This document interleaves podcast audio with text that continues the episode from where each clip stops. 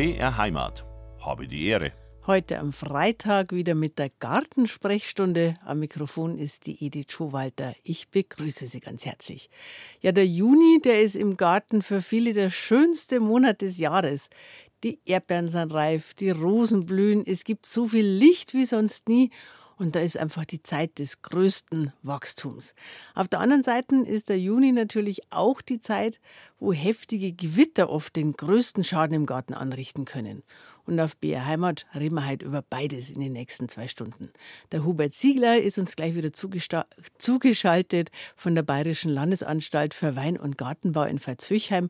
Und da wird er natürlich auch wieder Ihre Hörerfragen beantworten. Nasser Mai bringt trockenen Juni herbei. Das hat der Hubert Ziegler bei unserer letzten Gartensprechstunde vor vier Wochen schon gesagt.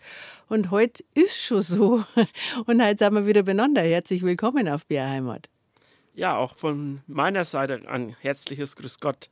Ja, so schnell kann es gehen, gell? Vom Dauerregen von vor vier Wochen in den ja fast Dauersonnenschein. Zwischendrin, je nachdem, wo man gewohnt hat, heftige Gewitter. Haben Sie am Fronleichnamstag war es ja besonders heftig in vielen Gegenden. Bei Ihnen in Unterfranken wahrscheinlich nicht so, oder?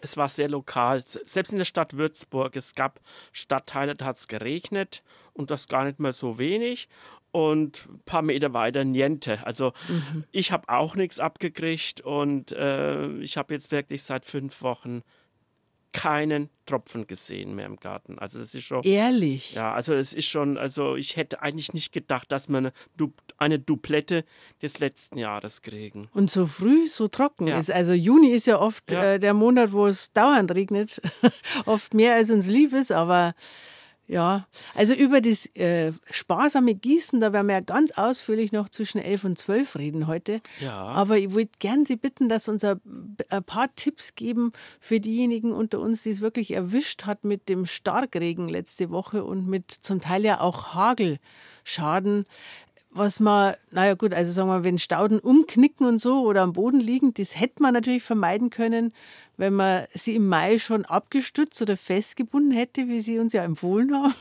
Ja, wir wissen schon, von was wir reden und weil wir sehen halt auch immer die Gefahren, die drohen. Ne? Aber viele sagen, ja, mich trifft das nicht. Aber äh, ja, es, äh, vielleicht trifft es auch viele nicht. Aber die, die, diejenigen, die es trifft, dann. Sofort fällt es einem ein. Ja. ja. der Herr Siegler hat gesagt, man soll die ja. festbinden. Hat er eigentlich recht gehabt. aber jetzt sagen wir mal, wenn große Regenmengen kommen in kurzer Zeit, ähm, also bei uns hatten zum Teil war äh, in meiner Gegend waren 130 Liter innerhalb von eineinhalb Stunden. Das ist natürlich was, was den, den ganzen Garten erst einmal überschwemmt, alles steht unter Wasser, dann sagt man ja gern, der Boden verschlemmt. Was heißt denn das eigentlich genau, Herr Siegler? Ja, durch, die, durch den Regen werden diese Feinteilchen quellen auf, äh, dann sind diese Poren im, im, im Boden dicht und da kann kein Wasser eindrängen. Ja, dann und dann, äh, ja, dann wird Schlamm ist ja auch was äh, sehr, äh, eine Konsistenz, äh, äh, wo man einfach das Wasser nicht mehr durchlassen kann. Ne? Also das heißt, erstmal ähm, hat es dann gar nicht den erwünschten Gießeffekt, dass das Wasser wirklich in die Tiefe geht. Mhm. Und wenn es dann wieder abgetrocknet ist, was ist, was ist dann mit dem Boden? Er verkrustet, weil die Sonne richtig drauf knallt, wie es jetzt der Fall ist. Ja? Also drum ist, äh, jetzt, jetzt muss ich ehrlich wieder sagen, wir sagen das nicht oder ähm, wir geben nicht immer den Appell, Mulchen. Jetzt sagen sie, ja, jetzt kommt er schon wieder mit dem Mulchen. Aber auch das Mulchen oder ein bedeckter Boden im Garten, also keine freien Flächen oder keine offenen Beete, ja, ein bedeckter Boden lässt das Wasser äh, besser rein, ein gemulchter Boden, der, weil der ist nicht verschlemmt, äh, der, kann, der ist offenporig, da kann äh, Regenwasser eindringen. Natürlich bei 100 Liter ist es irgendwann ist er mal gesättigt, ja, mhm. aber wenn jetzt 20, 30 Liter kommen, das kann der Boden aufnehmen und das ist das Credo, was wir immer wieder sagen müssen und äh, vielleicht erst dann, wenn jemand leidvoll das erfahren hat, dann macht das vielleicht doch, ja. Mhm. Also wenn man, jetzt haben wir auch, wenn man gemulcht hätte vorher, ja, hätte dann, dann äh, wären die Schäden nachher nicht so hoch, wenn es jetzt doch so ist, dass ich feststelle, oh, jetzt ist die ganze obere Bodenschicht, das ist alles wie Sie sagen, verkrustet. Das ist hart. Was, mhm. was kann ich dann machen oder wie helfe ich mir, wenn die Situation schon eingetreten ist? Ja, also auch den Boden lockern ist natürlich wichtig, dass einfach äh, schon einmal ein Teil rein kann. Äh, beziehungsweise auch dann danach, wenn jetzt das äh, Ereignis war und der Boden richtig verschlemmt und ist und wie gesagt, weil ja Stunde später ist ja schon wieder die Sonne in, in voller äh, Kraft da. Äh, der Boden, die Oberfläche trocknet aus und wie gesagt, wenn das ein paar Tage dann zugeht, ist der Boden verkrustet, dann aufhacken. Dann hält ja auch die Feuchtigkeit im Boden äh, besser. Das Hacken spart ja äh, auch Gießen. Ähm, ja, und ich mal, was man äh, machen könnte, vor allem auch wenn man abschüssige äh, Gärten hat, ähm, dass man vielleicht, wenn man weiß, da kommt was, vielleicht so eine Art Rinnen macht, Mulden macht, dass sich da ein bisschen Wasser sammelt oder mhm. vielleicht auch, wenn gezielter abfließen kann. Na, natürlich auch gucken, dass vielleicht äh, die Regenrinnen ähm, nicht verstopft sind mhm. und dass man vielleicht auch guckt, dass man äh, genügend, äh, vielleicht vorher noch die Wasserfässer leer macht, dass man dann wieder seinen Vorrat hat. Also auch im Vorfeld immer ein bisschen äh, denken, ja, dass man äh, dann mit dem vielen Regen auch irgendwo hinkommt. Mhm. Also wenn es aus der Regenrinne auf den Flox drauf platscht, ja. dann bleibt vom Flox natürlich nicht mehr ja. viel Aber übrig. Oft ist es halt so, dass auch die Regenrinnen verstopft sind. Mhm. Ja, ich meine, wir haben äh, in der Luft ganz viel Schwebteilchen, aber auch äh, natürlich äh, Birkenpollen oder Blätter und so weiter, ja, oder vielleicht sogar noch äh, Reste äh, vertrocknetes Laub vom Vorjahr. Das ist ja auch oft der Fall, wenn man, mhm. ne? man kann natürlich nicht jede Regenrinne reinigen, ja, aber, aber das sind dann die Ursachen äh, und da muss man sich nicht wundern, dass halt dann ähm, negative Erscheinungen auftauchen. Mhm. Also nach dem Regen, am besten bevor der Boden verkrustet ja. ist, wieder aufhacken, damit es wieder äh, gelockert ist. Mhm. Ähm, wenn schon gemulcht gewesen wäre, hätte man sich das dann wahrscheinlich sparen können. Ja. Ähm, und das haben wir in den letzten Jahren immer von der Frau Helger gelernt. Das werden Sie wahrscheinlich auch bestätigen, dass man den Mulch aber halt auch nicht zu dick auftragen darf.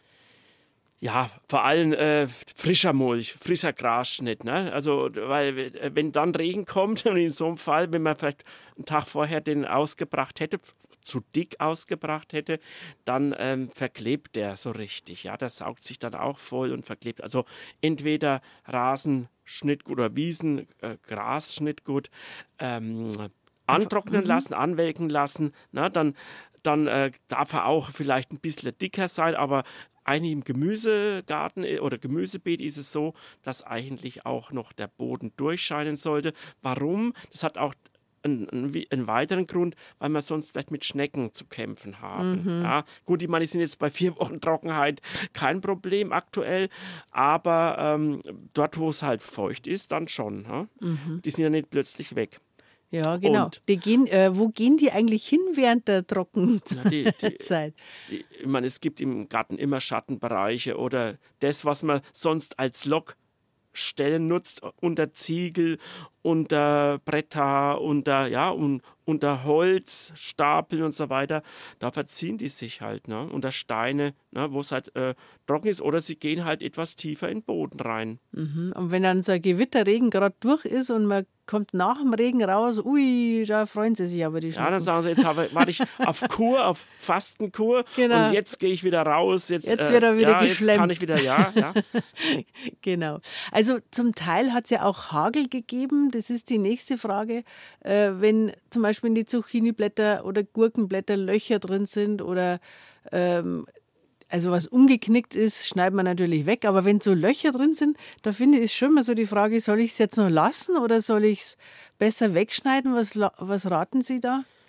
Wenn es einzelne sind oder vielleicht nur die Außenblätter, kann man die wegmachen. Ansonsten, äh, jedes Blatt ist Assimilationsfläche. Das heißt, jedes Blatt äh, das intakt, auch, auch, wenn jetzt der durchlöchert, das Blatt durchlöchert ist, hat es noch äh, genügend äh, Flächen, wo Assimilation äh, stattfinden kann. Also das heißt, dass das Blatt dann Nährstoffe und Zucker und so weiter generiert und für die Pflanze nützlich ist. Ja. Mhm. Also eher sparsam, sparsam wegschneiden ja. wäre da der Ding. Wenn man jetzt wirklich einen wegschneiden muss, gerade bei den Zucchini, die haben ja diese Röhren richtig die Stiele sind ja so Röhren. Mhm. Und wenn man das dann wegschneidet, dann denke ich mir, da, da läuft jetzt das Wasser rein, dann fängt es an zu faulen. Gibt es eine ja, richtige oder eine falsche Stelle, wo man da abschneiden soll? Da würde ich schon an der Basis abschneiden. Ne?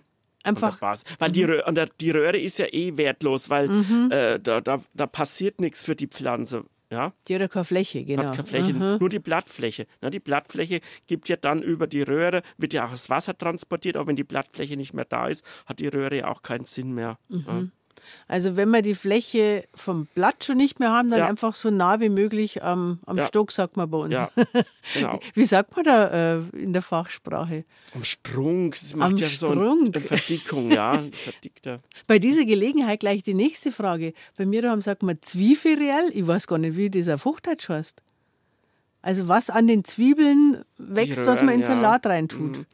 Eigentlich richtiger Begriff wäre das Zwiebellaub. Ja? Zwiebellaub, ah, ja, okay. Mhm. Ja, aber es sind Röhren, es ist ja kein, oder Laub stellt sich Blätter von, von, äh, von äh, Gehölzen oder von Rosen mhm. oder was vor, ja. Aber in dem Fall ist es halt, äh, das Laub ist in dem Fall, der, bei der Zwiebel sind es eben die, oder bei uns sagt man die Schlotten. Sag mal in Franken ja. Schlotten. Ja, die Schlotten, die, ne? Ist ja auch beim Schnittlauch, ne? Das ist ja, ja ist das Gleiche, ja. Ne? Mhm, genau. Aber zurück zum Hagel. Ja. genau, also ähm, mhm. zum Teil es kommt natürlich auf die Größe der Körner an, aber manchmal machen die gar keine Löcher, aber trotzdem hat man nachher schwarze Flecken, zum Beispiel am Basilikum. Wo kommt denn das eigentlich her? Ja, äh, klar, ich meine, äh, ein Schaden, wenn ein Schaden da ist, können natürlich auch äh, Mikroorganismen äh, angreifen. Solange mhm. das Blatt intakt ist, nicht. Aber wenn es zerflettert, zerfetzt ist, wenn Hagellöcher da sind, ja, das sind oftmals die ganz feinen, äh, kriesigen äh, Stellen. Es muss ja nicht gerade äh, äh ein Schrotkorn großes Loch sein.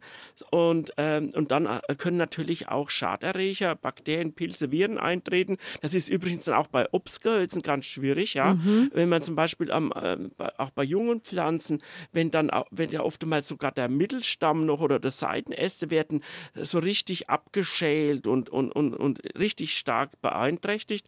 Und dann haben wir Wunden. Mhm. Eintrittspforten für Wunden. Ja, darum wäre es ganz äh, wär's wichtig, je nachdem, wenn, äh, wenn gewisse Schaderreger wie Krebs äh, auftreten, beim Apfel zum Beispiel, ja, dass man da vielleicht nachher eine Wundpflege macht. Und die, wie sieht die aus, die Wundpflege? Ja, erstmal vielleicht äh, äh, dieses zerfletterte, äh, die zerfletterte Rinde glätten, ja, und äh, wenn ich jetzt zum Beispiel in, in meinem Fall, ich habe jetzt in meinem Garten keines, bei meinen Obstbäumen kein Krebsproblem, dann würde ich das äh, so wachs, zuwachsen lassen, weil jetzt wächst, wächst, wachsen Wunden sehr schnell mhm. wieder zu.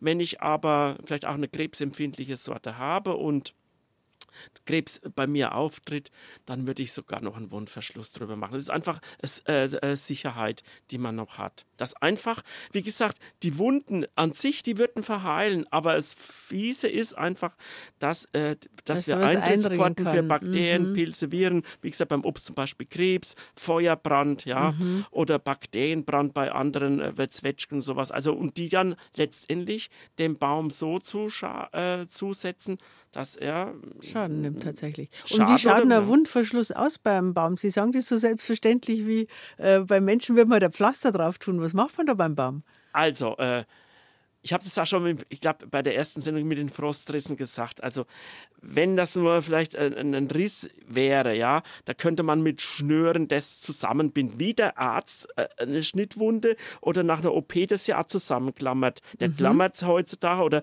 aber man könnte es so drumrum, also um den Stamm praktisch äh, äh, mit Schnüren das zusammenbinden, dass die Wunde nicht aufklafft, sondern zuwächst. Mhm. Und dass dann eben keine Schaderreger eindringen kann. Ja. Ansonsten, wie ich es gerade gesagt habe, äh, äh, zerfledderte Stellen mit dem Messer mit einer Hippe.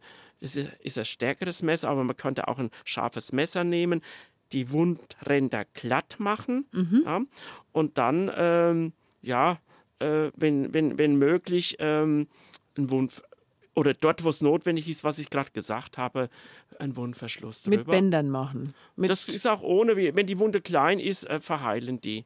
Weil jetzt ist der Baum ja voll im Leben, im Saft, ja. Und äh, aber wenn Schaderreger im um Umgriff da sind, dann würde ich äh, einfach den Mundverschluss machen. Mhm. Sie hören BR Heimat mit der Gartensprechstunde. Und gerade haben wir über den Hagel schon auf die Obstbäume gekommen. Die sollte man sich nämlich um diese Zeit nicht nur nach dem Hagelschaden genauer anschauen, sondern jetzt ist die zweite Chance im Jahr, dass wir an der Krone was machen. Das sogenannte Sommerschnitt. Hubert Ziegler, welche Vorteile hat jetzt der Sommerschnitt im Vergleich zum klassischen Schnitt im ausgehenden Winter? Ja, ich kann jetzt ein zu viel an Neutrieben, der vielleicht auch äh, ausgelöst wurde, weil ich im Winter zu massiv geschnitten habe.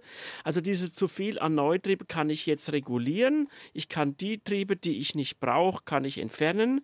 Das heißt, ich entlaste ja auch dann äh, so ein Gehölz, auch Sträucher es gilt nicht nur für Obstbäume, sondern auch äh, zum Beispiel Johannisbeersträucher, Beerensträucher, um, äh, ich entlaste sie. Und das ist gerade auch wichtig, weil es ist ganz klar, es ist ein Unterschied, ob ein Baum äh, 150 Prozent seiner Krone ernähren muss, mit Wasser versorgen muss oder nur 100 Prozent.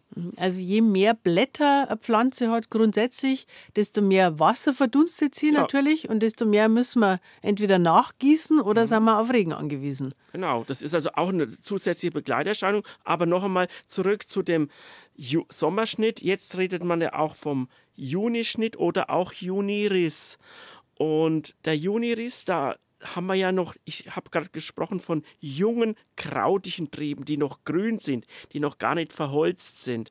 Und die kann man mit einem Ruck in die Hand nehmen und, und wegreißen. Jetzt mag das für viele brutal klingen, aber es ist es nicht. Äh, klar gehört, äh, gehört eine gewisse Überwindung dazu. Und ich habe oft auch einmal dann an der an der Rinde so ein bisschen noch, reißt das noch ein bisschen ein.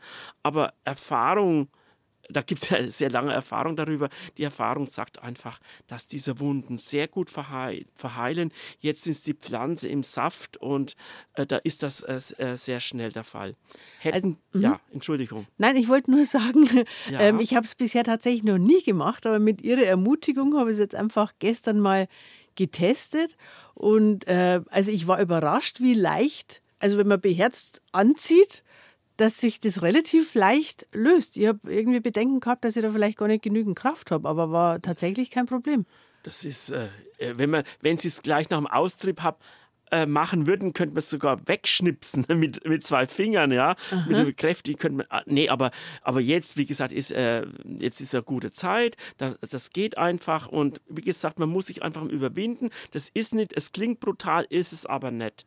Es also, ist wirklich. Äh, ja, schauen Sie, wenn ich vorhin in den Hagel, äh, da sind ja auch äh, äh Triebe äh, durch den, äh, die, die Wucht des Hagels und des Windes und des Starkregens sind ja auch welche abgeknickt. Und in der Natur, die, die muss, äh, muss sich da auch helfen, ja. Und, und da geht es auch, ja. Das ist gar nicht so abwegig, dieser Riss. Mhm. Und wir haben vorhin, als die Musik gelaufen ist, schon ein bisschen unter uns geredet.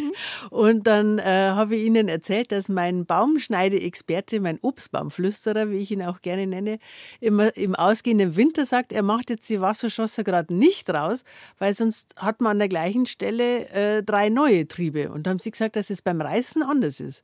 Wenn, ich, wenn Sie jetzt die Wasserschosse, das Wasserschosse, das sind ja die Triebe, die nach einem stärkeren Schnitteingriff im Winter meistens auch aus dem Stamm oder aus starken Seitenästen, vor allem aus dem Inneren der Krone, dem Licht zu wachsen. Das, äh, und die haben, das sind keine normalen Triebe, die ja äh, aufgrund des Lichtmangels dann sehr lange Blattabstände haben, dünn sind. Mhm, es gibt genau. zum Beispiel selbst auch bei schwach wachsenden Obst äh, Gehölzen äh, hat man manchmal Wasserschüsse von über einem Meter oder gar 1,50 Meter 50 schon, ja.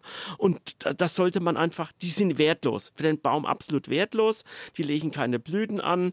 Ähm, und äh, machen nur die Krone dicht und die sollte man jetzt entfernen, mit dem Mut des Risses entfernen und durch den Riss sind auch die sogenannten Beiaugen weg. Wenn Sie den nämlich wegschneiden und so eine gute Sch äh, Schnittführung hat man nicht immer, man kommt auch nicht immer äh, ganz gut hin, bleibt vielleicht, bleiben vielleicht zwei, drei Millimeter Stummel stehen und aus diesen zwei, drei Meter Stummeln, da haben wir schlafende Augen, die durch diesen Rückschnitt ermutigt werden, neu auszutreiben. Mhm. Ja, und dann haben sie, wie, wie Sie es vorhin gesagt haben, dann haben sie plötzlich an der Stelle drei, manchmal sogar fünf, sechs Neutriebe. Ja, drum Riss weg. Also wenn wir jetzt schon die fünf neuen hätten, dann werden wir es einfach alle fünf ausreißen ja. und dann ist Ruhe an der ja. Stelle. Okay. Oder selbst wenn einer, ich, um Gottes Willen will ich wieder nicht oberlehrerhaft auftreten, selbst wenn jetzt einer das jetzt auch rausgeschnitten hat, äh, wird, wird heuer noch, äh, wird noch ein Neutrieb kommen mhm. ja, an diesem Stummel, an diesem kleinen Stummel, dann kann man sie immer wieder auch rausreißen. Also mhm. Also das ist nicht nur auf den Juni beschränkt, das kann auch äh, im Laufe des Sommers noch passieren. Weiter das wäre jetzt meine nächste Frage gewesen. Wie lange kann ich denn das machen? Ähm, eigentlich, äh, es macht, ich meine, natürlich macht es im no Oktober, November nicht mehr viel Sinn, ja, weil äh, September geht auch noch, da werden auch die Wunden noch gut verheilen, aber später, also Oktober, November macht es also keinen Sinn. Es gibt aber äh, mutige Obstbauer, ich komme eigentlich aus dem äh, Erwerbsobstbau auch und ähm, am Bodensee, das sind die, das sind die hartgesottenen, die reißen auch im Winter an ihren Bäumen äh, äh verholzte Triebe raus und äh, ohne Nachteile. Also, Aber da muss man sich dann schon ein bisschen da besser Da muss man sich mehr überwinden gell? wie Sie jetzt. Ja, mehr überwinden auch. ja, äh, und, äh, aber einfach die Erfahrung sammeln. Also wie gesagt, also jetzt ist äh, die Zeit, egal, auch äh, die Johannisbeersträucher haben äh, vielleicht zu viele Jungtriebe gemacht. Man sagt ja immer, ein Johannisbeerstrauch sollte vielleicht in der Summe aus 10, 12 Trieben bestehen und ein Übermaß an Jungtrieben. Wir brauchen maximal vier Jungtriebe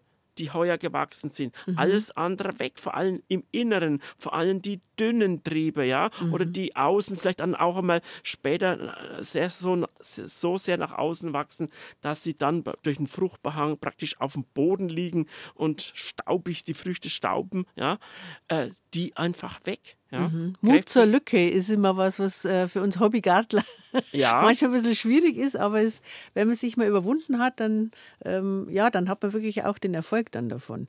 Bei ich den Himbeeren ist ja das Gleiche, die sollten ja auch gar nicht so dicht stehen, gell? Ja, Himbeeren, also bei den Sommerhimbeeren sagt man also, äh, ich sage mal unter Hobbybedingungen, äh, da, äh, 10, 12, 14 äh, äh, Fruchtruten pro laufenden Meter, also die jetzt tragen. Und natürlich kommen jetzt natürlich schon wieder neue dazu. Und darum ist es auch wichtig, ich meine, die ersten Himbeeren fangen jetzt an zu reifen. Die, die Sommerhimbeersaison geht meistens so bis Mitte, Ende Juli. Und dann gleich nach der Ernte die abgetragenen raus. Ja? und dann können die bestehenden äh, haben wieder Licht und Luft, können abhärten und, äh, und es ist ein geordnetes Verhältnis, also nicht zu viel, aber auch nicht zu wenig. Mhm.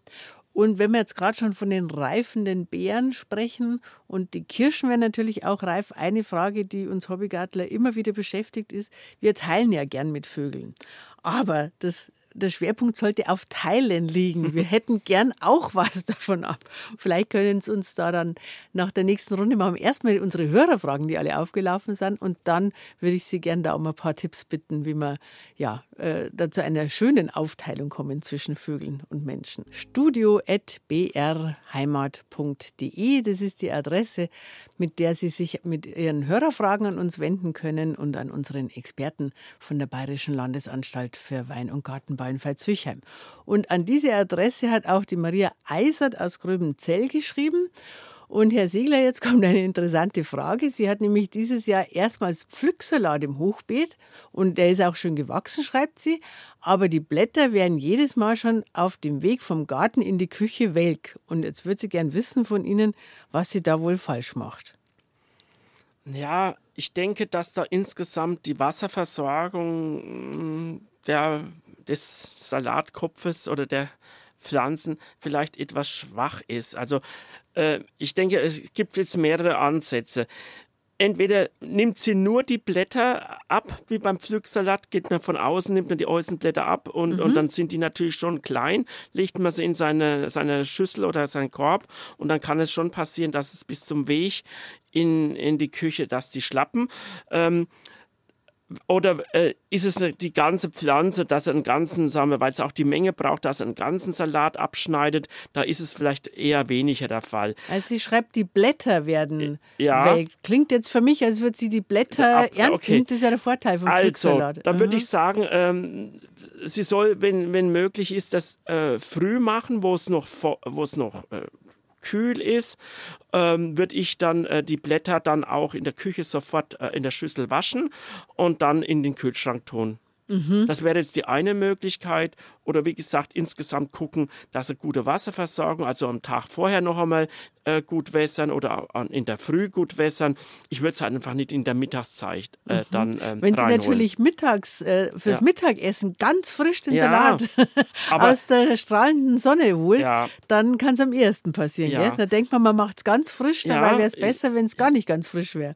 In dem Fall, ich meine, zwei, zwei, drei Stunden früher ist auch noch frisch. Aber ähm, und das ist halt beim Pflücksalat mehr. Beim Kopfsalat haben wir eine andere Struktur. Da haben wir ja die Außenblätter, die schützen vor Verdunstung, beziehungsweise der hat ja einen viel mehr Strunkanteil. Und in dem Strunk ist in Wasser, ist ja, ist, ist ja wasserführendes Gewebe und da versorgen sich die Blätter einfach besser. Mhm. Da kann er immer noch Wasser ziehen, auch wenn er Ja. von den Wurzeln getrennt ist, Ja. aber die einzelnen Blätter vom Pflücksalat Mhm. natürlich einfach- nicht. Ja. Genau. Die haben eine ganz andere äh, Rippenstruktur, Blattstruktur. Ja. Jetzt schreibt uns der Karl Bauer aus Hilpoltstein. Äh, ganz eine einfache Frage, kurze Frage, aber wahrscheinlich schwierig zu beantworten. Was hilft gegen wurmige Kirschen? Also wurmige Kirschen ist, ähm, ist schwierig zu bekämpfen, zumal äh, es, oder es gäbe nur eine Möglichkeit, wenn ich eine Neupflanzung äh, vorhabe oder den Baum, wenn er noch nicht so alt ist, umveredeln würde und zwar mit Frühsorten. Die Frühsorten von Kirschen wie Burlat, Johanna, Celeste, es gibt also da einige oder auch ältere Sorten, früher oder Meckenheimer, die sind in der Regel, also es gibt zwar auch mal Ausnahmen, aber die sind meistens madenfrei. Ja? Nur jetzt wissen halt äh, und erfahrene Kirschbauer sagt, ja, aber die frühen Sorten holen die Vögel. Das werden wir nachher auch noch in einer anderen äh, Runde noch mal ansprechen. Aber das wäre die, das wär die beste Möglichkeit. Ansonsten gibt es eigentlich keine Handhabe. Ja, selbst auch wenn man Gelbtafeln aufhängt, das kann helfen. Nur wenn Sie vielleicht in Ihrem Garten einen ähm, Kirschbaum haben, der Nachbar auch. Und wenn Sie Gelbtafeln aufhängen, Gelbtafeln, das ist praktisch, die sind beleimt ähm, als Kirschabfangtafel, äh, weil ja die Fliegen dann auf diese gelbe Farbe stehen und an dem Leim hängen bleiben. Das hat sicher einen Wegfangeffekt, hat aber auch einen Unlock-Effekt. Ja, das da, wieder, äh, da sehen viele, ähm, die, die wurmige Kirsche wird ja von einer Fliege ver, ähm, verursacht und die Fliegen sagen, oh, da muss ich rüberfliegen, da ist, äh, da habe ich, ähm, da kann ich meine Eier ablegen. Und das kann durch äh, Gelbtafeln verstärkt werden. Also da müsste man zumindest in so einem Kirschbaum, je nach Größe, also wenigstens drei, vier, fünf Tafeln schon mal reinhängen. Das wäre das eine. Ist aber auch umstritten, weil ja auch viele Nützlinge weggefangen werden. Also das ist, also Kirschen, wenn, dann nur kleine Bäume, kleine Bäume, die vielleicht zwei, drei Meter nur hoch werden, auf schwachen Unterlagen, mit Spindelerziehung und der, äh, der der Zuhörer, der die Frage stellte, kommt ja aus dem Raum Hildpoltstein, Hildpoltstein, Fränkische Schweiz. Da hat vor Ort, äh, sieht er ja, wie dort die Kirschen in erwerbsmäßigen Anbau äh, klein gehalten werden. Und das sind die Möglichkeiten, die wir auch im Hausgarten haben oder draußen in der Flur, dass ich kleine Bäume habe, die ich dann einnetzen kann. Ja, Aha, also muss ich um den ganzen Kirschbaum rum Ja. praktisch. Also erst die Früh, oder gibt es da so enge Netze, die gegen die Kirschfruchtfliege sogar Ja, helfen? Kirschfruchtfliege und sogar dann die Kirschessigfliege. Zugleich dann auch die Vögel werden abgehalten, Wespen werden abgehalten. So, jetzt gibt's jetzt, äh, wenn jetzt einer zum Beispiel in einem Neubaugebiet ist und ist weit und breit sind keine anderen Kirschen, Kirschbäume da, ähm, also auch kein großer Zufluch zu erwarten ist.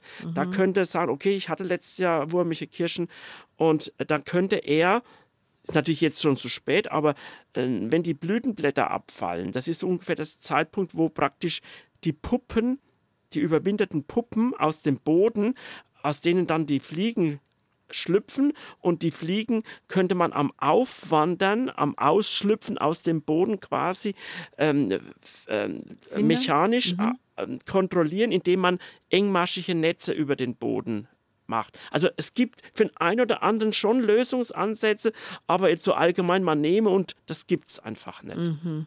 Also was Sie empfohlen haben, man nimmt eine Sorte, die so früh ja. äh, blüht, dass die Kirschfruchtfliege da noch nicht unterwegs ist. Dann hat man auch keine Würmer drin. Entschuldigung, nicht blüht, sondern fruchtet. Ah, fruchtet, Entschuldigung. Ja, Aha. es gibt nämlich äh, es gibt meistens sind es auch frühe Sorten, die früher blühen. Es gibt aber auch Spätsorten, die ganz früh blühen. Also die Blüte allein nicht, sondern die, äh, die Reifezeit der, der Frucht. Ja? Ach, das ist das Entscheidende. Genau. Mhm, ja, okay. Weil, nee, ich meine, ich kann es auch noch ein bisschen erläutern. Und zwar, die Kirschfruchtfliege legt ihre Eier ab, wenn die äh, Frucht, die Jungfrucht von grün nach gelb, grün oder äh, ins rötliche umfärbt, mhm. ins Orange. Mhm. Ja, das ist für die Signal, aha, da kann ich jetzt meine Eier ablegen und da werden meine Nachkommen, die schaffen das auch noch, die Entwicklung zu vollziehen. Mhm. Die ist ja auch vorsorglich, wenn man es genau nimmt. Genau. Die, die Mutterfliege ist will auch, dass ihre Nachkommen, dass die durchkommen und so weiter. Okay. Und die Frühsorten sind zu diesem Zeitpunkt, wo diese Fliegen ihre Eier ablegen, in die Kirsche ablegen, sind die dann schon rot dann weiß die, oh, die sind, äh, das schafft die nimmer. Mhm. Die sind in ein, zwei Wochen, werden die gepflückt und da ist dann das, ähm, dann ist der, die, die, der Wurm, die Larve, äh, noch nicht, äh, kann Weit diesen Zyklus noch nicht vollenden. Mhm. Genau. Okay, jetzt haben wir noch eine Frage von Franz Lutz. Er hat uns jetzt leider nicht geschrieben, wo er uns hört. Ähm, er schreibt uns, dass ihn seit einem Dreivierteljahr ein Maulwurf belästigt. Und äh, mit Pausen dazwischen gräbt er den Rasen sukzessive um, schreibt er uns. Entschuldigung, dass ich lache, aber ich sehe gerade das Bild vor mir, wie der fleißig da gräbt. Dabei hat er sich wohl einen Zugang unter dem 25 Meter langen Pflasterweg verschafft. Weil sonst sieht der, äh, der Hörer keine Möglichkeit, wie der dein Garten reinkommen könnte. Und jetzt hätte er natürlich schon gern einen Rat, wie er diesen Maulwurf am besten wieder los wird. Auch eine schwierige Frage, gell, Herr Ja, Siegler? es ist schwierig, weil der Maulwurf ist ja nützlich und ist geschützt der Maulwurf frisst ja eigentlich tierische Sachen, also Käfer, Larven, Eiablagen, Engerlinge und so weiter, ne? Würmer und so weiter äh, aus dem Boden. Äh, der frisst ja nicht an den, an den Pflanzen, während die Wühlmaus das ja tut. Also äh, vielleicht auch, äh, ich denke auch, dass der, der Zuhörer das schon weiß, dass es ein Maulwurf ist und vielleicht den Unterschied zu einer, ähm, zur Wühlmaus kennt. Aber in dem Fall, wenn er weiß, dass da der Zugang ist, könnte man ja vielleicht dort ansetzen, dass ich äh, an dem Zugang, auch wenn das jetzt eine längere Strecke ist, dass man da ähm, einen engmaschigen Draht äh, hin äh, ja, äh, ein, eingräbt, also äh, wieder Rille macht und dort einen engmaschigen Draht reinsetzt. Und dann wäre eigentlich dann kann er nicht mehr zuwandern. also wenn er gerade Pause hat, muss er ja, das natürlich machen. Gell? Natürlich, wenn er, ja. Aha, wenn, mhm. er, wenn der Maulwurf gerade Pause macht, Herr Lutz, schnell den Zugang verschließen. Dann, ja. äh, das ist natürlich ein guter Tipp, dann sind sie wirklich los. Jetzt äh, für alle, die vielleicht auch Häufen, sage ich jetzt mal, im Garten haben, wie erkennt man denn am sichersten, ob es jetzt eine Wühlmaus ist oder ein Maulwurf? Ach, da, da würde ich jetzt einfach sagen, googeln Sie mal, äh, weil die Unterschiede jetzt so, äh, so auszu, äh, darzustellen sind schwierig. Also ähm, googeln Sie mal äh, die nach Maulwurfhausen oder, oder Haufen von der Wühlmaus. Das sind sehr schöne Bilder im Internet eingestellt. Das sind auch keine Fake-Bilder, sondern schon richtig aussagekräftige Bilder. Beim einen ist es hochoval, beim anderen ist er flachrund, der Haufen, und äh, da ist er ein wenig weiter weg. Also das denke ich, sollte, äh, sollte kann man da sehr schön ähm, sehen. Das ist, denke ich, die beste Möglichkeit. Mhm. Und natürlich die Wühlmäuse. Die Wühlmäuse sind natürlich mehr im Nutzgarten oder fressen natürlich an den Wurzeln. Ähm, da kann man das natürlich auch erkennen, dass, da, äh, dass es sich da dann in dem Fall um eine Wühlmaus halt, handelt. Und also wenn die Pflanzen verschwinden, Pflanzen ist es kein Maulwurf, dann ist ja, es eine Wühlmaus. Selbst äh, Apfeljungbäume, ne, die, wenn die Wurzel abgefressen, mhm. äh, die dann plötzlich dann äh, trocken und, und verdörrt dann dastehen oder äh, dann quasi kann man die aus dem Boden ja ziehen. Ne? Also das ist, äh, da ist es die Wühlmaus und und die muss man ja wirklich bekämpfen, die weil die ist wirklich ein Pflanzenschädling ja. und die ist jetzt auch nicht gefährdet oder irgendwas. Und die kann man ja wirklich mit der Falle dann. Ja, äh, und, und die Sachen mit dieser Kaiserkronen und solche Geschichten, das ist sehr marginal. Also das würde ich. Das angeblich, wenn man ja, Kaiserkronen pflanzt, ja, äh, die so, so riecht, dass die mm, mm. Wühlmaus freiwillig abhaut. Also ich denke, was vielleicht eher hilft, das hat mir jetzt aber auch jemand erzählt, ist immer schön, ja, wir lernen ja auch immer mehr, oder Erfahrungsaustausch, sagen wir so, Erfahrungsaustausch. Mhm. Ähm, wenn jemand scharf ähm, wolle, ja, die man ja eigentlich auch äh, als Vlies nutzen kann zum Mulchen. Ne? Diese mhm. Schafwolle, Schafwollvlies in, in, bei, ins Pflanzloch mit reintut. Gerade jetzt, wenn ich zum Beispiel jetzt einen Apfeljungbaum pflanze, ne, mein Apfel ist halt die gefährdetste, wo die ähm, wo die Wühlmaus gerne dran geht oder auch Schermäuse dann dran gehen, dass das die abhält. Ja, das mag sein. Also den Tipp gebe ich gerne weiter.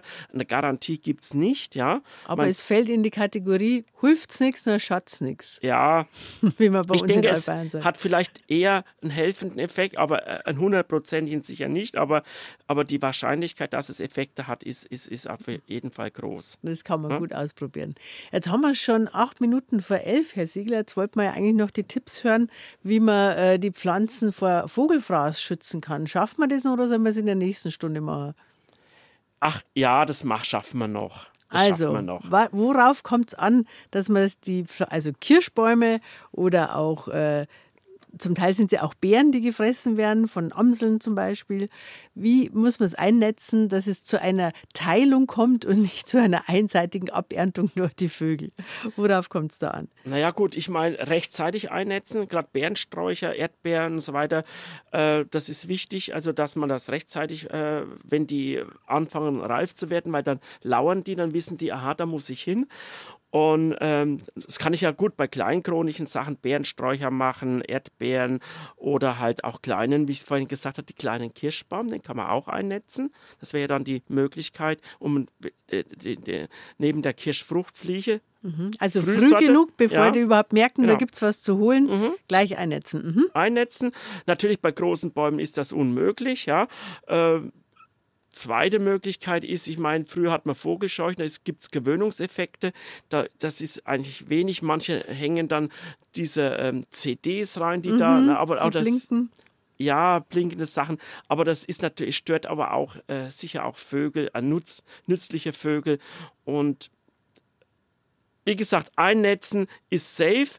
Zumal ich ja, wir müssen ja bei, gerade bei Bärenobst oder bei Kirschen haben wir ja nicht nur die den Vögel, den Vogel als Schädling, sondern zum Beispiel auch äh, die Kirschfru Kirschessigfliege, die mhm. ja also ganz ein feines Netz braucht. Da brauchen wir das Insektenschutznetz. Mhm. Also 0,8 ist safe, ja. Ich sage mal, geht auch ein Millimeter meistens. Ähm, und dann halt hätte man diesen Schädling auch weg, Vögel weg, hätte Wespen weg. Also diese Mehrfacheffekte, die man hat. Ja. Mhm. Und ähm, kommt, also kann man das direkt einfach drüber werfen, dann verliert man halt vielleicht die, die am Netz die, die vom Netz berührt werden, weil die picken die halt einfach von draußen durch, oder? Das kann passieren, klar, aber äh, sagen wir jetzt bei Baumobst hat man ja, ist ja, die, die tragen ja, da haben wir ja Neutriebzuwachs, ja. Da gibt es einen gewissen Abstand oder man kann natürlich auch so einen Abstand sich selber machen. Man könnte ja einen Stab, sagen wir mal, an die höchste Stelle, mhm. der das, sagen wir, das Johannisbeeren, so drüber. Ne? Mhm. und dann nimmt man, aber äh, tut man vielleicht ein Eimerchen oder einen Blumentopf umgedreht darüber, dann hat man eine Auflagefläche. Ja? Und dann scheuert es auch nicht. Mhm. Ja? Man muss auch bedenken, oft hat man ja jetzt auch dunkle Netze und bei der Hitze sind die dunklen Netze vielleicht äh, 45 Grad heiß und die können dann auch direkt an dem, an dem Blatt äh, auch ein bisschen Verbrennungen ja, leichte mhm. Verbrennungen. Ansonsten hat aber auch ähm, dieses Netz auch einen gewissen Schattiereffekt. Mhm. Ja? Also nimmt man vielleicht auch 10, 15, 20 Prozent Licht weg, was jetzt in dem Fall auch wieder günstig ist. Also äh, das Netz ist einfach aus mehreren Gründen das äh, richtige Mittel und das kann man ja mehr, mehrjährig nutzen. Das ist ja nicht nur einmal, dass die Johannisbeeren oder die Erdbeeren gefressen werden, sondern im nächsten Jahr wieder oder die Gefahr und dann kann man es wieder nutzen. Jawohl. Nachhaltig, ja? Nachhaltig ist immer ja? gut, Herr Siegler.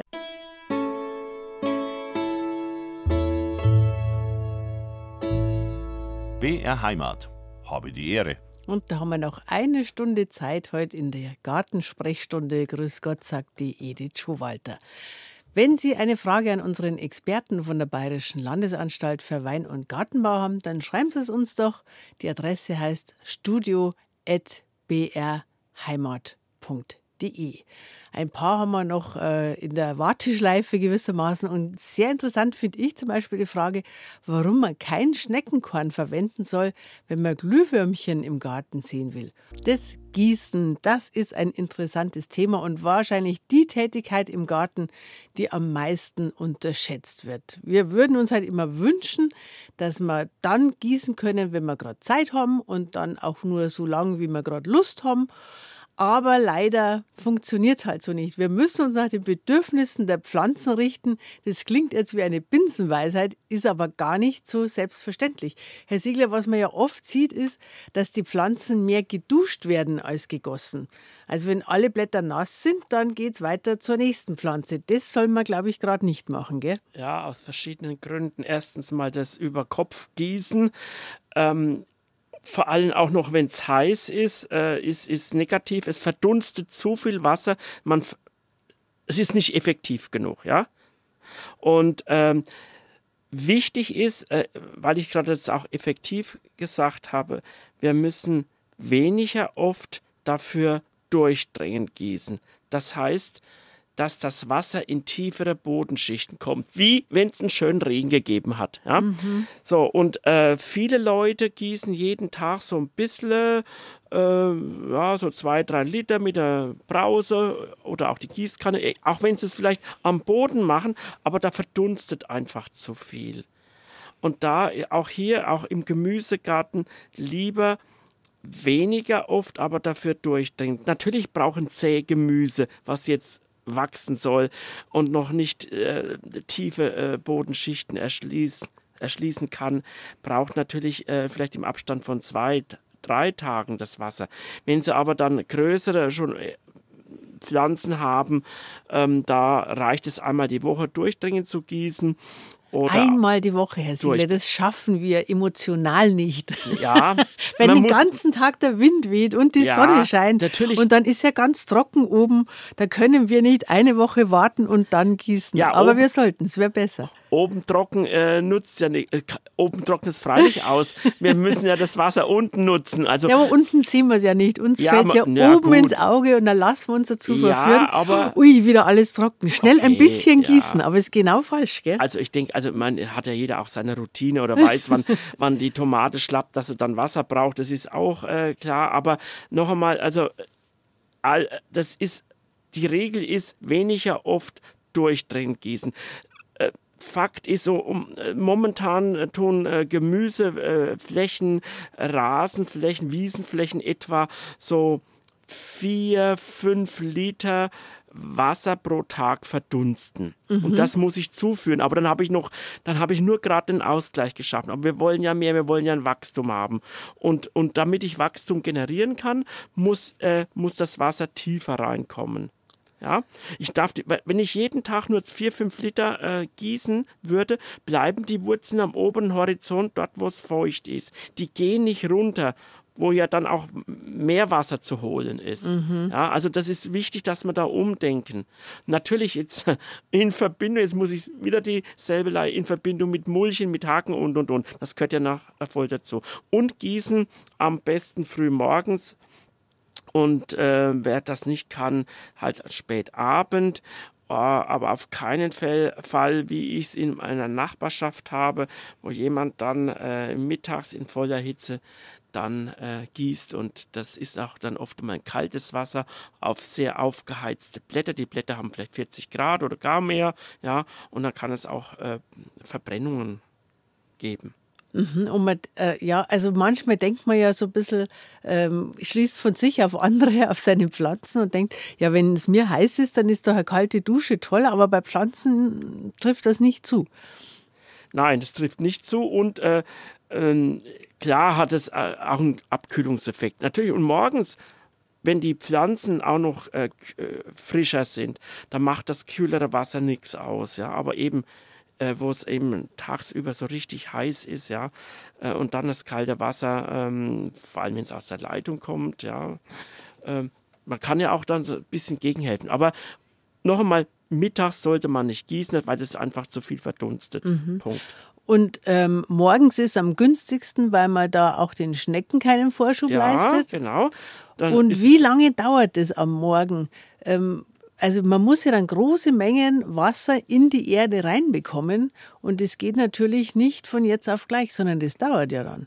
Ja, man kann ja natürlich äh, den, äh, je nachdem, äh, ob sie die Brause haben, okay, dann äh, machen sie den Boden einfach feucht, dann wandern sie ins nächste Beet oder zu den nächsten Pflanzen und dann gehen sie wieder zurück, ja, wieder zwei, drei Schritte zurück und tun den vorher gegossene Fläche nochmal gießen. Ja, und dann kann man auch mal eine Pause einlegen und man kann dazwischen vielleicht äh, andere Tätigkeiten machen, meinetwegen jetzt verblühte Rosen abschneiden oder mhm. sowas oder den Sommerriss durchführen und dann kann man äh, noch einmal gießen. Und dann habe ich auch die Gewähr, dass ich vielleicht 10, 15, 20 Liter am Stück gegossen habe und die auch tief reingehen. Jetzt, wenn man gerade mit der Brause oder mit dem Schlauch gießt, dann ähm, weiß man ja gar nicht so genau, wie viel da jetzt eigentlich im Boden ist. Also da kommt man nicht drum herum, dass man es einfach mal ausmisst, wahrscheinlich mit der Gießkanne, oder? Ja, dass man weiß, okay, wenn ich jetzt, man kann ja mit der äh, Stoppuhr stoppen, wann meine Gießkanne voll ist. Und dann weiß ich, aha, ähm, äh, soll, ich brauche vielleicht 30 Sekunden für meine 10 Liter Kanne und dann weiß ich die 10 Liter auf einen Quadratmeter ausgebracht und dann kann ich mich orientieren. Mhm. Und Sie machen das echt, dass Sie nur einmal in der Woche gießen, auch wenn es heiß ist, auch wenn der Wind weht? Äh, noch einmal, ich habe vorhin auch gesagt, ich unterscheide, wenn es Sägemüse ist ja, und so weiter. Klar. Da, wenn die, äh, die Jungen ist ja was oder, anderes. Aha. Ja, oder junge, junge Pflanzen äh, muss man machen. Oder okay. Aber äh, oder Tomaten, ich meine, da gibt es ja verschiedene Möglichkeiten. Die gieße ich eigentlich als in der jungen Phase dann äh, wenigstens jeden zweiten Tag. Ich mache, habe diese, diese Töpfchen da ein bisschen eingegraben, sodass das Wasser auch gut in mhm. den Boden eindringen kann. Mhm. Ja? Und also, gleich im Wurzelbereich. Gleich läuft. im Wurzelbereich. Aha. Generell immer gucken, nicht über die Pflanzen, sondern immer in Wurzel, also auf die Oberfläche in Wurzelbereich. Mhm. Ja. Und natürlich in Verbindung mit Mulchen, was, ja, was ich jetzt zum dritten Mal heute anspreche kann und vielleicht zum fünften kann sagen. man nicht oft genug, nein. äh, dann haben wir, dann haben wir die äh, Möglichkeit, ne, dass man das macht. Und ich, man muss auch ganz klar sagen, früh morgens äh, macht es auch mehr Spaß. Es ist kühl, man schwitzt auch nicht so schnell, gerade wenn man mit äh, Kannen schleppen muss, weil man die vielleicht aus seiner, seiner Regentonne füllen muss und dann mhm. wieder, ja. Also wenn man einen Schlauch hat, ist es natürlich äh, bequemer, aber auch trotzdem, man muss frühmorgens einfach, macht es mehr Spaß. Man hört die Vögel zwitschern. Es ist einfach schöner, als wenn es äh, nachmittags oder spät abends, wo es noch schwül ist. Das äh, muss man sich nicht antun. Genau, also wir betrachten auch die angenehmen Zeiten dieser Tätigkeit. Jetzt haben wir das gehört einfach dazu. Das gehört dazu. Nein, ist ja. auch schön. Also ich ja. persönlich äh, liebe das. Also das duftet man, ja auch. Genau. Ja, also das gibt ja dann einen Duft, gerade auch, auch, wenn man vielleicht einmal Rasenfläche oder was oder wo Wiese, da, da merkt man sofort den Duft, ja, der oder auch von anderen Kräutern dann den Duft, ja. Das ist so richtig der Kühleffekt. Genau, Freitagvormittag. Sie hören BR Heimat und zwar die Gartensprechstunde. Und da hat uns die Hildegard Maurer aus Lichtenfels geschrieben. Folgende Frage. Stimmt es, dass man kein Schneckenkorn verwenden darf, wenn man Glühwürmchen im Garten hat? Fragezeichen. Wo ist der Zusammenhang? Fragezeichen. Diese Frage geht an den Hubert Siegler, unseren BR Heimatgarten-Experten. Dieses klingt ja wirklich komisch. Äh, Glühwürmchen fliegen in der Luft rum. Warum soll man am Boden dann kein Schneckenkorn verwenden dürfen? Das hat damit zu tun, dass die Larven der Glühwürmchen äh, mehrere Jahre in dem Larvenstadium sind und durch äh, und die Larven, die fressen gerne Schnecken. Mhm. Nacktschnecken oder auch die kleinen Gehäuseschnecken. Und wenn die äh, vorher ähm, ähm, eben ähm, Schneckenkorn aufgenommen haben, dann ähm, sind diese Giftstoffe oder schädlichen Stoffe natürlich auch äh, in diesen Schnecken drin und die werden dann auch für diese Larven der Glühwürmchen dann äh, Schaden anrichten. Mhm. Also daran denkt man ja nicht unbedingt in dem Moment, wo man Schneckenkorn ausbringt, dass man damit Glühwürmchen vergiften könnte. Und auch andere Sachen. Also Glühwürmchen ist das eine, aber auch generell Schneckenkorn sollte man im Garten eigentlich äh, nicht anwenden, ähm, weil ja auch Igel und andere Käfer damit geschädigt werden. Ja, die Igel fressen ja auch wieder Schnecken oder alles, alles die, äh, diejenigen an Insekten. Und wir müssen immer wieder sehen, der Garten oder ist ein Lebensraum. Es gibt Leben und Leben lassen, fressen, gefressen werden. Und das ist eine Nahrungskette. Und, äh, und wenn ich da mit, äh, mit, mit Mittelchen eingreife, unterbreche ich die Nahrungskette. Jetzt sagen ja viele Menschen, wenn ich kein Schneckenkorn verwende, dann brauche ich keinen Salat pflanzen, dann brauche ich keinen Rittersporn haben und Hage, das geht sowieso gar nicht.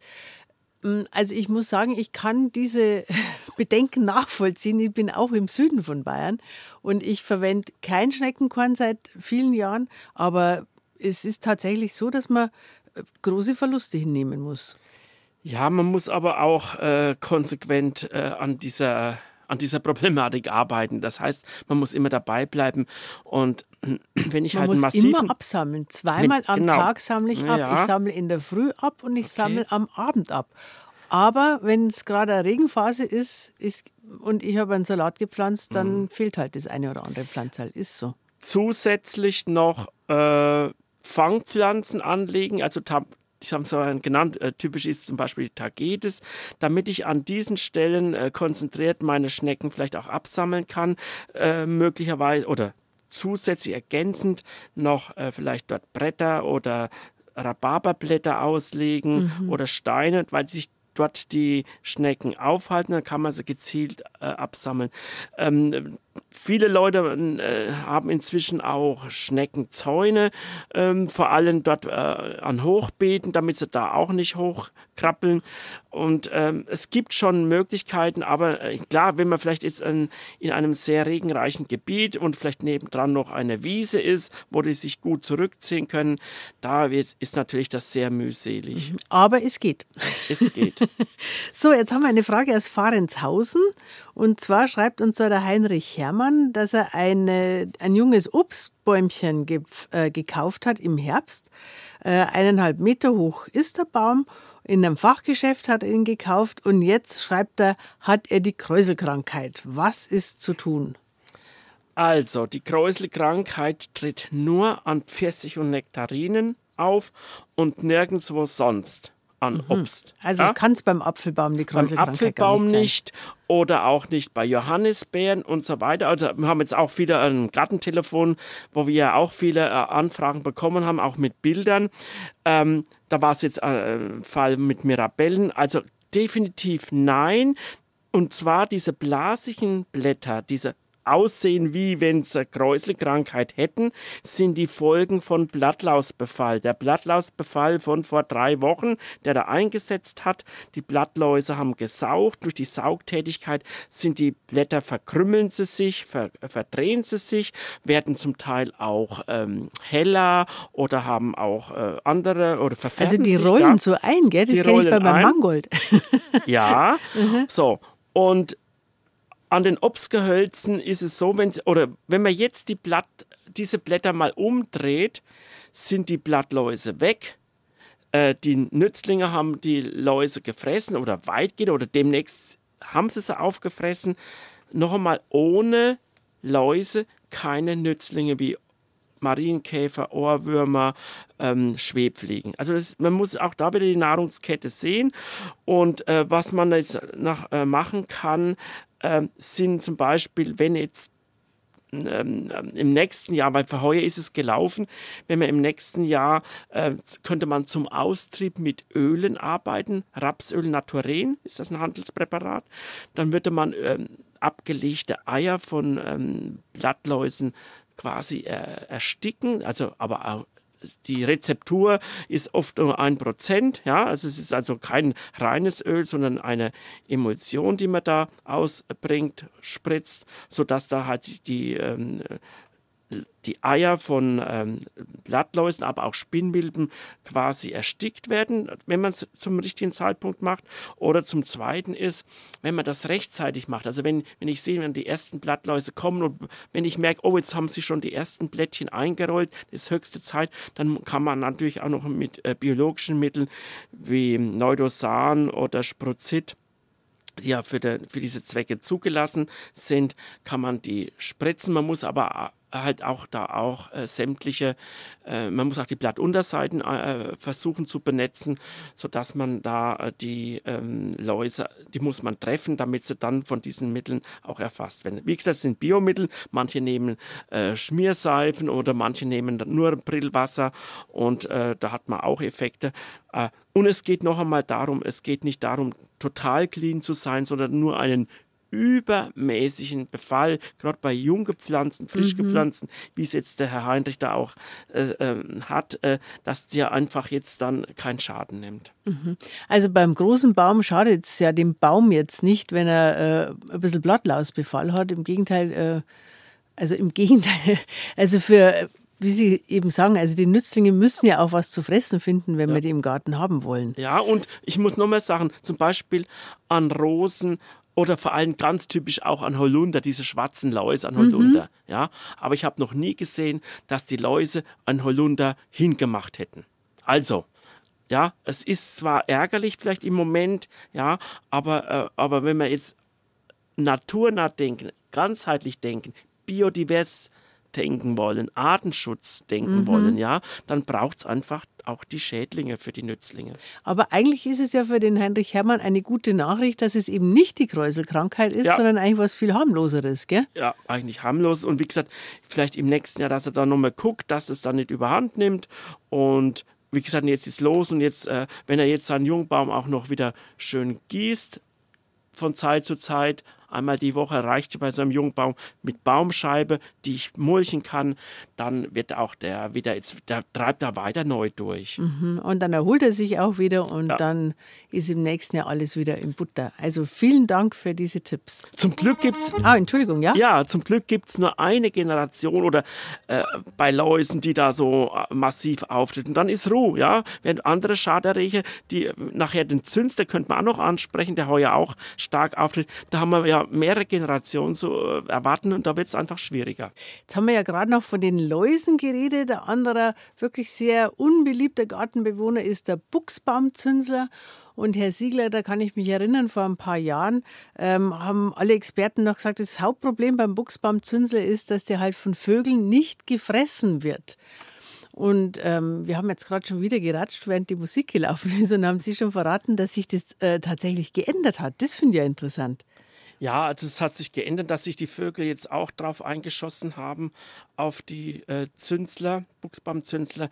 Und das ist deshalb wichtig, weil meistens die erste Generation des Buchsbaumzünslers genau dann äh, da ist, wenn die Vögel ihre Jungbrut ernähren müssen. Und ich kann aus meinem Garten nur beobachten, die fliegen hin und her pausenlos. Natürlich nehmen sie erst vielleicht auch die Froschspanne noch weg, ja, äh, weil die, die kennen sie schon länger. Mhm. Aber dann geht es, wenn sie nichts mehr anders haben, gehen sie an Buchsbaumzünser genauso. Ähm, ich habe jetzt auch äh, mehrfach jetzt schon gehört, dass auch Eidechsen in den Buchsbaumzünsler gehen, dass Wespen, vor allem dann im Sommer, bei, der, bei den weiteren Generationen, der tritt ja in mehreren Generationen auf, die Raupen, dass dann auch die da mithelfen beim Vertilgen.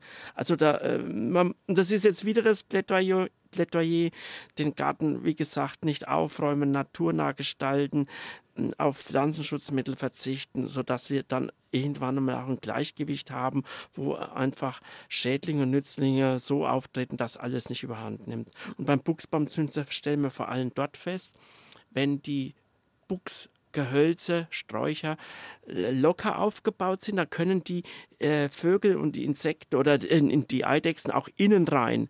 Mhm. In, weil die Zünsler sind ja vor allem im Inneren versteckt. Das, man sieht es ja relativ wenig oder erst, wenn der Schaden gesetzt ist. Ja?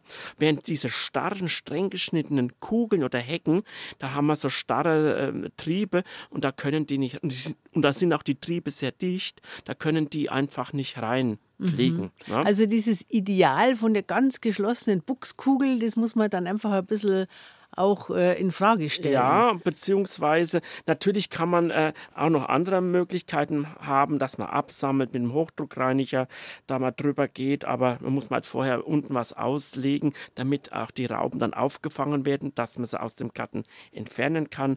Ähm, es gibt dann auch die Möglichkeit, mit Algenkalk zu bestäuben, aber noch einmal, das kann ich ein, zwei, dreimal machen, aber wenn das jedes Jahr der Fall ist, dann muss man sich vielleicht schon überlegen, ja, ist es das wert? Es gibt auch äh, äh, schöne Ersatzpflanzungen. Als Einfassung könnte man auch Lavendel nehmen. Man könnte andere, ähm, auch Kräuter oder Stauden als Einfassungspflanze nehmen. Den ähm, äh, oder diese äh, Lonicera, diese niedrige Heckenkirsche, diese Lonicera nitida maigrün zum Beispiel, ist ein Buchsersatzpflanzen. Es gibt äh, Berberitzen als Buchsersatzpflanzen. Also es gibt eigentlich, die Baumschulen haben, haben sich auch umgestellt, mhm. die haben diese Ersatzpflanzen, äh, sodass ich äh, dann auf den Buchs äh, verzichten kann. Oder vielleicht auch mal eine Zeit, dann vielleicht mal vier, fünf Jahre im Garten nicht. Dann ist vielleicht der Buchsbaumzünsler bei mir auch gar nicht mehr in der Umgebung. Mhm. Ja, und dann vielleicht mal wieder probieren. Das ist auch sonst wahrscheinlich äh, ein Tipp, oder? Wenn man mit irgend, wenn irgendeine Pflanze ständig irgendwelche Krankheiten hat, dass ja. man es einfach mal gezielt Pause macht mit dieser ja. Pflanze. Mhm und dann wieder neu probiert und nicht immer an der alten rumdoktert. Also, ja, das -hmm. ist mhm. durchaus äh, der Fall. Und wie gesagt, äh, Vielleicht muss man sich einmal von einem Buchs trennen, vor allem wenn er dann auch nicht schön aussieht. Und äh, ja, also das wäre jetzt unsere Empfehlung. Ich meine, klar kann man einmalig oder äh, wenn's, wenn man wenige Pflanzen auch hat, wenn ich natürlich 40 Meter lange Hecke habe oder auch in den Parks, wo da ist das nicht möglich, dass wir auch, wir haben ein biologisches Mittel, Bacillus thuringiensis, was eigentlich für andere äh, Tiere unschädlich ist, ja, aber das könnte man auch machen, aber irgendwann mal mag man das auch gar nicht machen. Man mhm. muss auch den richtigen Zeitpunkt immer finden und, und, und. Am besten ist, man überlässt einfach den Vögeln, wie sie es machen. Ja. Und die entledigen äh, und die helfen uns einfach äh, dann beim Absammeln. Und das finde ich wirklich das eigentlich das Spannendste, dass die erst den Geschmack dran finden mussten, so wie mhm. wir vielleicht die erste Olive gar nicht geschmeckt haben. Oder manche sagen sogar, das erste Bier hat einer gar nicht geschmeckt. Aber das ändert sich dann mit dem Oder Jahren. der Radicchio, weil der bitter schmeckt. Oder der Radicchio, weil er bitter schmeckt. Und da geht unsere Gartensprechstunde leider schon wieder in die letzte Runde. Und da würde ich den Herrn Ziegler gerne bitten, dass er uns ein bisschen sagt, was denn auf den Beeten als nächstes Platz nehmen darf, wo jetzt gerade noch die Radiesel und der erste Salat waren und was jetzt ja schon wieder alles aufgegessen ist. Was kann man denn jetzt schon wieder raustun, Herr Ziegler? Ja, wir wissen alle, Rhabarber ist ja auch eine äh, beliebte äh, Pflanze im Garten. Ähm, da ist äh, Ende der Erntezeit ist ja dann Johanni, das haben wir ja demnächst. Und also gilt auch für Spargel, geht ja die Spargelzeit zu Ende gut, aber Spargel bauen wenige im Garten an. Ansonsten ja, man kann noch die letzten sammeln, man könnte jetzt noch mal Bohnen legen, mhm. ähm, man könnte jetzt noch mal einen Satz, einen, einen, späten Satz Zucchini könnte man noch einmal ähm, äh, pflanzen. Äh, letzten Tomaten, also wirklich, es geht schon noch, ja, ist alles ein wenig später. Auch nochmal, wenn man zum Beispiel Gurken hat, diese ähm, Schlangengurken, Snackgurken, ja, da hat man vielleicht schon äh, vor vier Wochen die ersten gepflanzt, kann man ruhig jetzt noch einmal äh, ein, zwei nachpflanzen. Ach, da, man damit man quasi noch welche hat, wenn die jetzige genau. ähm, schon Mehltau bekommen hat. Oder Mehltau so. oder Aha. dann auch irgendwann einmal äh, ihr, ihr Pensum erfüllt hat. Ja? Mhm. Das haben wir auch äh, bei uns im Schaugarten mal so gemacht, hat man einfach einmal ganz spät und das war dann, man, der, die, die Herbste werden ja immer milder und schöner, ja, mhm. hat man nur mal ganz spät, also sehr lang, äh, noch mal Gurken gehabt. Ach, das ist eine gute Idee. Ja. Also, weil meistens gehen ja die Gurken dann schon aus. Ja. und man denkt, jetzt hat man einen Pflegefehler gemacht, aber es ist oft wirklich, ist auch die Zeit dann einfach rum, gell, von, ja. der, von also, der Pflanze. Und Aha. was ähnliches ist auch, wenn ich zum Beispiel jetzt Stauden, die Herbststauden, Herbstastern, Fetthennen oder andere Herbststauden die, oder Chrysanthemen, die im Herbst blühen, da könnte man die, könnte man jetzt noch ein bisschen stutzen. Mhm. Dann hat es den Vorteil, dass die nicht die komplette, sagen wir vielleicht äh, äh, ein Drittel der Pflanze oder die Hälfte, die einen wachsen normal, die blühen dadurch etwas eher und die gestutzten, die treiben neu aus und die, die legen ihre Blüte etwas später an. Also ah, ja. da verlängere ich die Blühsaison. Mhm. Ähnliches kann ich auch bei Kräutern zum Teil machen. Man Kräuter ist ja jetzt auch die hohe Phase, kann man viel ernten, man kann welche einfrieren, ja, jetzt nutzen vor der Blüte die Kräuter, die Blätter nutzen, mhm. aber bitte die Blüten zum Teil auch stehen lassen, weil die ja für unsere Insekten da sind. Und erst dann, oder auch die Schnittlauch, ne, die Blüte, erst dann, wenn die abgeblüht sind, wenn dann die Insekten nicht mehr äh, hingehen, dann kann dann man auch die Blüten abschneiden. Ne? Mhm. Ne? sind wir beim Abschneiden der Blüten, da können natürlich die Rosen dazu. Ja, momentan die Rosen, das ist ja durch die Witterung geht das ja jeden Tag, die, die explodieren ja mhm. förmlich. Leider ist auch die Blütezeit der Rosen dann begrenzt. Die werden schneller, äh, verabschieden sich schneller und äh, man sollte halt die Rosen, die verblühten Stände ähm, äh, zum man sagt immer bis zum nächsten Fünferblatt. Da bin ich aber nicht so pingelig. Bei mir ist es einmal nur äh, Dreierblatt, ja. Also unterhalb äh, doch, äh, wo man auch hingehen kann mit der Schere, abschneiden, einfach damit man den Strauch entlastet und den neuen Flor, die Knospen äh, fördert. Mhm. Und kann man auch ähm, Zuckerhut und Radicchio jetzt schon äh, säen oder ja. ist es noch zu früh? Wer säen will, also die Sachen selbst anzieht, der muss das jetzt machen, weil die haben eine Entwicklungszeit, ja. Äh, ich mache es meistens so, ich tue sie in ähm, Balkonkasten säen, möglichst dünn, nicht zu dicht, ja, und dann kann ich die mit der Grabe, ähm, äh, mit dem Grabeschaufelchen, äh, kann ich die schön ausgraben und oder pikiere sie noch die mal. Machen ja so lange Wurzeln so ja, schnell, aber ich, mhm. ja, die Jungen, ich pikiere sie nochmal dann in einzelne Töpfe oder in diese, ähm, ja, diese Multiplatten und, und dann kann ich sie auspflanzen. Die mhm. brauchen einfach diesen längeren Zeit.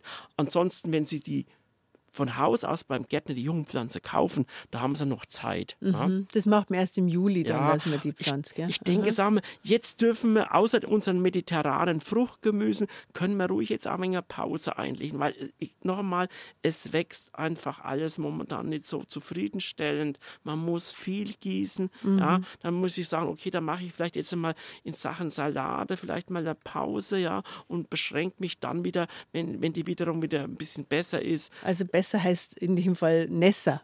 Nessa. Äh, besser und, ist Nessa. Und setze meinen äh, Schwerpunkt auf dieser, dann ja, äh, auf die Pflanzungen ab August, Mitte August, September, wo ich dann für die Herbstsalate und ja, dann nochmal volle Breitseite auflege. Mhm. Jetzt haben Sie uns in dem nassen Mai einen trockenen Juni vorhergesagt. haben Sie jetzt für den trockenen Juni auch schon wieder Wetterregel, was nee. jetzt über den Juli zu erwarten ist? Ja, natürlich, jede Wetterregel sagt natürlich, äh, Regen im Juni ist Segen. Das ist ja klar. Das, äh, ja, aber äh, ich befürchte, äh, wir werden noch ein wenig lang an dieser Phase knipsen. Ja. Mhm. Jetzt sind ja immerhin schon mal ein paar Gewitter angesagt. Es gibt ja auch oft dann einen schönen Regenguss. Wie viel muss es regnen bei einem Gewitter, damit ich sagen kann, ah, jetzt brauche ich mal die nächsten fünf, sechs Tage nicht gießen? Ja, wenn es äh, 20 Liter regnet, haben wir 20 Zentimeter Tiefe. Wenn es jetzt aber vielleicht nur fünf Liter regnet. Deswegen ist auch der Regenmesser so wichtig, mhm. ja, dass ich weiß, okay, es hat fünf Liter geregnet oder sieben. Dann würde ich noch einmal in den Garten gehen äh, und danach noch einmal wässern. Ah. Ja, dann dürfen sie auch über Kopf, das ist ja eh alles nass. Ja? Mhm. Und dann würde ich nochmal sagen, okay, dann gebe ich noch einmal 10, 15 Liter dazu, damit ich eben meine 20, 25, 30 Liter Wasser erreiche pro und Quadratmeter. Dann Pause, und eine dann ganze Pause. Woche lang, dann so wie es uns Siegler gesagt Dann dürfen wir die Füße hochlegen in Sachen Gießen. So machen wir es. Und wir ja? schnuppern nur noch an den Rosen und genießen unser Leben. Ganz herzlichen Dank für die guten Tipps, die wir wieder gekriegt haben von Ihnen diese Woche, Herr Siegler. Ich wünsche Ihnen eine schöne Zeit im Garten und dann bis zum Juli wieder. Na, jetzt kommen doch die Bären, ja. Und das macht natürlich, wir müssen auch die, die Vorzüge des Gartens sehen und ja, und das hilft uns über die vielen lästigen Sachen dann hinweg. Jawohl, so sehen wir es. Danke und bis zum nächsten Mal. Ja, gerne.